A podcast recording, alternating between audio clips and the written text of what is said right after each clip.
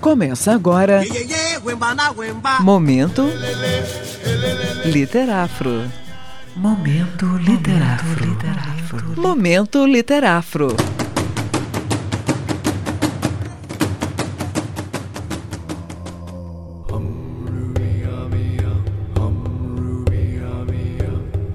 São numerosos hoje em dia os intelectuais que constroem uma trajetória acadêmica lado a lado com trabalhos de cunho artístico. O escritor campinense Fausto Antônio merece destaque dentre esses casos. Não só pela consistência de sua atuação nos dois campos, mas porque muitas vezes sua literatura se ocupa das mesmas questões que permeiam seu trabalho como professor e ensaísta.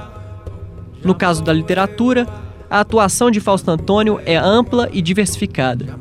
Desde 1986, vem publicando livros de poesia, contos, romance e teatro. Figura frequente nos volumes anuais dos Cadernos Negros, Fausto Antônio é autor de uma bela tese sobre a série, em que faz uma análise dos textos de 27 das atuais 40 edições dos cadernos.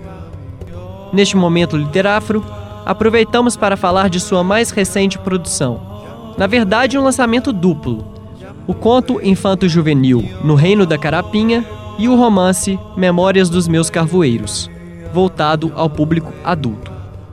A edição une as duas obras em um mesmo volume, contribuindo para que a leitura de um texto se abra para o outro.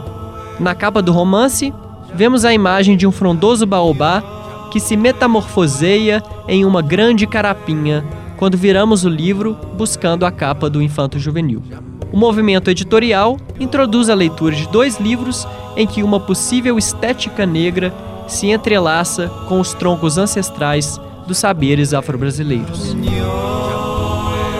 Esse entrelaçamento conduz os enredos dos textos. Carapinha é o nome dado ao reino onde sete crianças se aventuram em busca de suas origens. Para atingirem seus objetivos, elas precisarão lançar mão da esperteza e da sabedoria transmitidas pelas palavras de seus avós. Em um jogo de sonoridades, batuques e melodias, no Reino da Carapinha apresenta a tradição oral africana e afro-brasileira como um ensinamento a ser buscado e como um instrumento nessa mesma busca.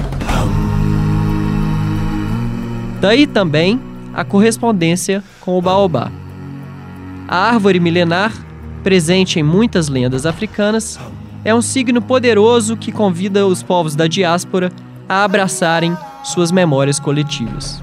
No romance Memórias dos Carvoeiros, oralidade e escrita unem-se para servir ao jovem narrador que reconta a história de sua família nas carvoarias.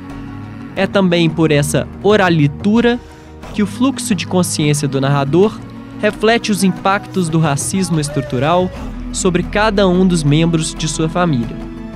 A pobreza, a subordinação, a falta de escolaridade e a rotina de trabalho a castigar os corpos são algumas das peças que o adolescente tenta articular para encontrar a si mesmo.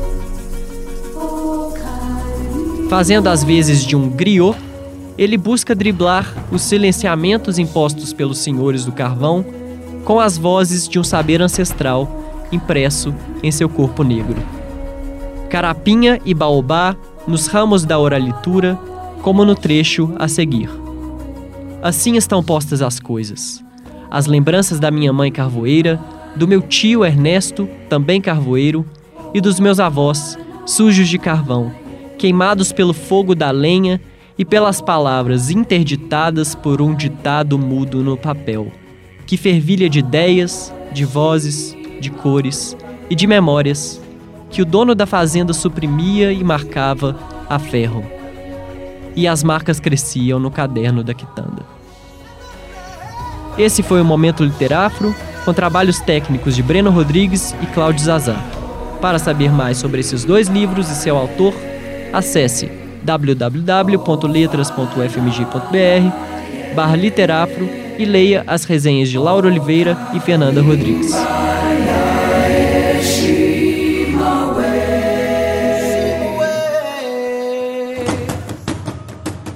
Você ouviu Momento Literafro. Momento Literafro. Momento Literafro.